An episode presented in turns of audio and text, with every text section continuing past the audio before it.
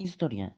La tradición del Día de Muertos se originó en la época prehispánica, cuando se le rendía un tributo a la muerte, la cual tenía lugar en la última semana de octubre y hasta los primeros días de noviembre. La muerte era concebida como el inicio del viaje hacia el Mictlán, lugar de los muertos, en el cual el alma del difunto debe atravesar diversos obstáculos hasta llegar con Mictlantecutli, señor de los muertos, y Mictacacihuatl, señora de los muertos. Al llegar con los dioses del Mictlán, se les debía hacer una ofrenda para así conseguir el descanso eterno.